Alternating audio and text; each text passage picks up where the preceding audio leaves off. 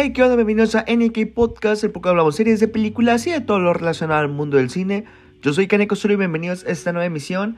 Te recuerdo que puedes seguir en Instagram como arroba Kaneko Osorio. Te recuerdo que le puedes dar a seguir al podcast, nada más meterse al perfil y le picas donde seguir. Y también los podcasts acaban de agregar esta nueva función que es calificar. Entonces, si por favor puedes meterte al podcast y ahí donde salen las, las estrellitas, le puedes poner 5 estrellas, por favor, neta, sería un paro totote para que me imagino que el algoritmo lo va a recomendar más si es que tiene buenas recomendaciones. Entonces, por favor, califiquen el podcast con esas 5 estrellitas. Nos sentamos una semana. Pero ya estamos aquí de regreso otra vez. Me solté esta semana de Navidad. Feliz Navidad a todos esto, esta comunidad del podcast de Nicky Podcast. Y eso es antes de Año Nuevo, entonces, pues bueno, aquí estamos. Más o menos hace un año que será el especial navideño 2020. Qué tiempos aquellos cuando grababa con mis AirPods se escuchaba todavía peor que como se escucha ahorita, entonces imagínense. no, pero ya en serio sí creo que estamos a punto de dar el siguiente paso para un micro para elevar la calidad de este podcast y estarían más sorpresitas en lo que viene el año. Pero bueno, esta semana vamos a hablar una de las películas más controversiales, me, pues, me, animaré a decir, de este último mes. Este último mes ha sido muy bueno para el cine. Salió todas las de Spider-Man. Todo, todo, el rollo de Spider-Man se hizo enorme, entonces creo que es algo interesante que pasó. Pero hablaremos de esta película, la cual ha tenido críticas bastante, bastante mixtas. Así es, estoy hablando de Don't Look Up, la nueva película de Leonardo DiCaprio, uh, Jennifer Lawrence, dirigida por el mismísimo Adam McKay, también de Meryl Streep, uh, Jonah Hill, Timothy Chalamet, Ariana Grande, que por alguna razón aparente está en esta película junto con Kid Cudi. Y mira, no odiaría Ariana Grande con todo mi corazón, pero a Kid Cudi lo amo. Y ambas participaciones de estos dos son completamente innecesarias.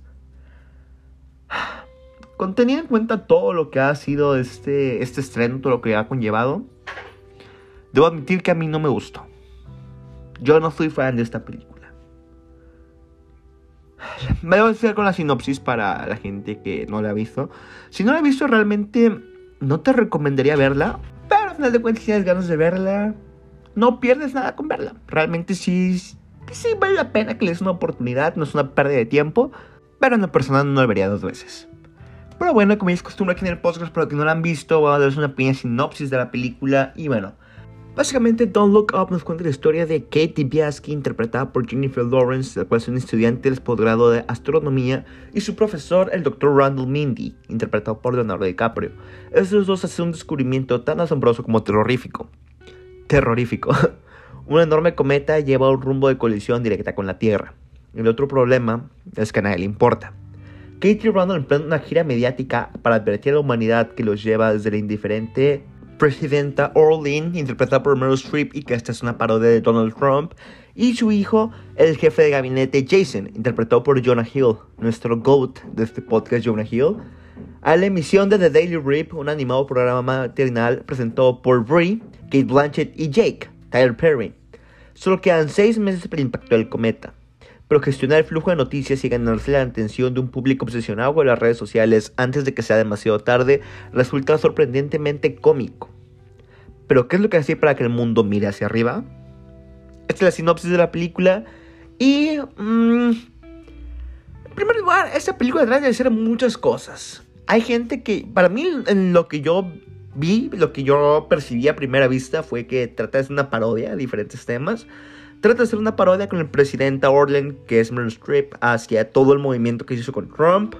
Más adelante, con todo lo del, lo del cometa, tratan de hacer igual una alusión a todo lo de este falso mensaje que se llega a hacer. Como es que estamos viendo constantemente que, ah, el calentamiento, el calentamiento global realmente no va a pasar automáticamente. Y esto que creemos que es importante y que es importante realmente no lo es tanto. Y como todos estos mensajes que, que fueron tan acostumbrados en el mandato de Trump, como que se quieren burlar de eso. El personaje de Jonah Hill realmente es un pues es este típico arquetipo de hijo de, de papi, de mami, que no es bueno para nada y que nada más está en el puesto en el que está por, pues, por sus relaciones familiares.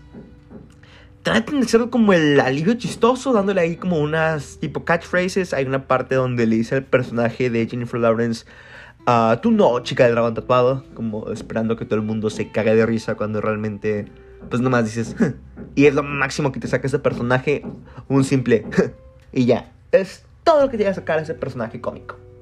Entonces la comedia en esta película, mm, no sé, falla completamente. Supone que es una comedia, al mismo tiempo que es una parodia, pero al mismo tiempo es una sátira política. No sé, yo en la primera, yo en primera instancia pensé que era una parodia más que nada, ni siquiera me llegó que, que, que parecía ser sátira, pero luego por momentos se quiere tomar en serio, especialmente cuando estamos con nuestros protagonistas, y esto lo hace realmente de una manera chafísima. Es súper rara la estructura de esta película porque nos pone a nuestros protagonistas como los serios, inteligentes de una película de drama, mientras que los antagonistas están en una película de comedia, pero al mismo tiempo una de las antagonistas es parte de una, una sátira política. Luego el personaje de DiCaprio vemos que también entra en una relación con la presentadora y también hacer una crítica cómo es que el poder y los medios y los likes y cómo es que la gente te percibe en redes sociales puede jugar con tu cabeza y puede hacer que, que pierdas percepción de las cosas. Luego nos meten al interés romántico de Jennifer Lawrence, que es Timothy Chalamet, que realmente no hace nada en esta película. Como que Nam está ahí porque Jennifer Lawrence tenía ganas de tener una participación con Timothy Chalamet amorosa y fue la única razón por la que lo metieron. Eh, es un personaje chistoso, sí, pero no creo que aporte nada más. Luego hay esta pinche subtrama rarísima que para... No, es que subtramas. Están estos dos personajes, que es el de Ariana Grande y Kid Cudi, que son como una pareja que rompen y separan y que esto es lo que roba atención de los medios y como que te quieren dar, ah, dar como esta crítica social de, ah, nosotros como sociedad hacemos importantes a las cosas incorrectas. Preferimos eh, enfocarnos en que una pareja de famosos estén casando a que se está a punto de acabar el mundo. Y realmente ellos están súper de sobra, se tienen como una, tienen una escena musical que es lo que para los que los contrataron porque son buenos cantantes, que dura como unos 3 minutos, que es para nada, fácilmente le pueden quitar una hora de esta película y hubiera sido mucho más digerible, porque hay una hora que realmente no adopta nada. Porque si estamos con todo el tema este de, del fin del mundo y de dar este voz a esto que va a pasar con los científicos del fin del mundo y dar atención para que el gobierno tome acción y quieran hacerlo. Hay un punto en la película en el que vemos que actúan, no voy a decir qué pasa, pero termina volviéndose a otra cosa completamente diferente y hasta ahí está bien.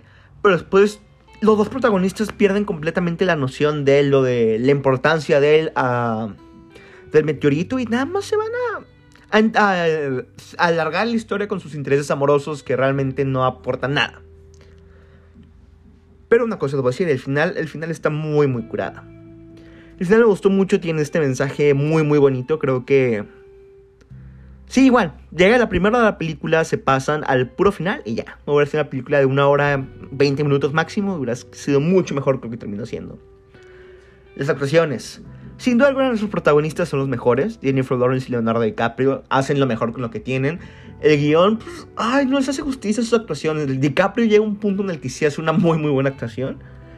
Ya no estoy acostumbrados a este hombre al gran nivel de performance que tiene. Jennifer Lawrence también. Timothy Chalamet pues es nada más un comic relief, no hace nada más que... Meryl Streep y Jonah Hill. Aquí está complicado. Aquí no sé muy bien cómo decirlo porque pues realmente... Mm, sí son parodias, sí son sátiras de, lo que... Pues, de Donald Trump y de todo lo que estuvo lo que es Meryl Streep. Pero llega un punto en el que ni siquiera o sea, no te puedes tomar en serio, no te puedes tomar real. Parece que estás viendo una parodia de SNL. Entonces, mm, y, aunque ese sea el objetivo del personaje, comparado con los dos este, protagonistas, pues los pones en perspectiva y no, es una caricatura contra gente en un drama, pues entonces le resta mucho el personaje. No puedes destacar la actuación de Meryl Streep porque no hay literalmente nada que destacar.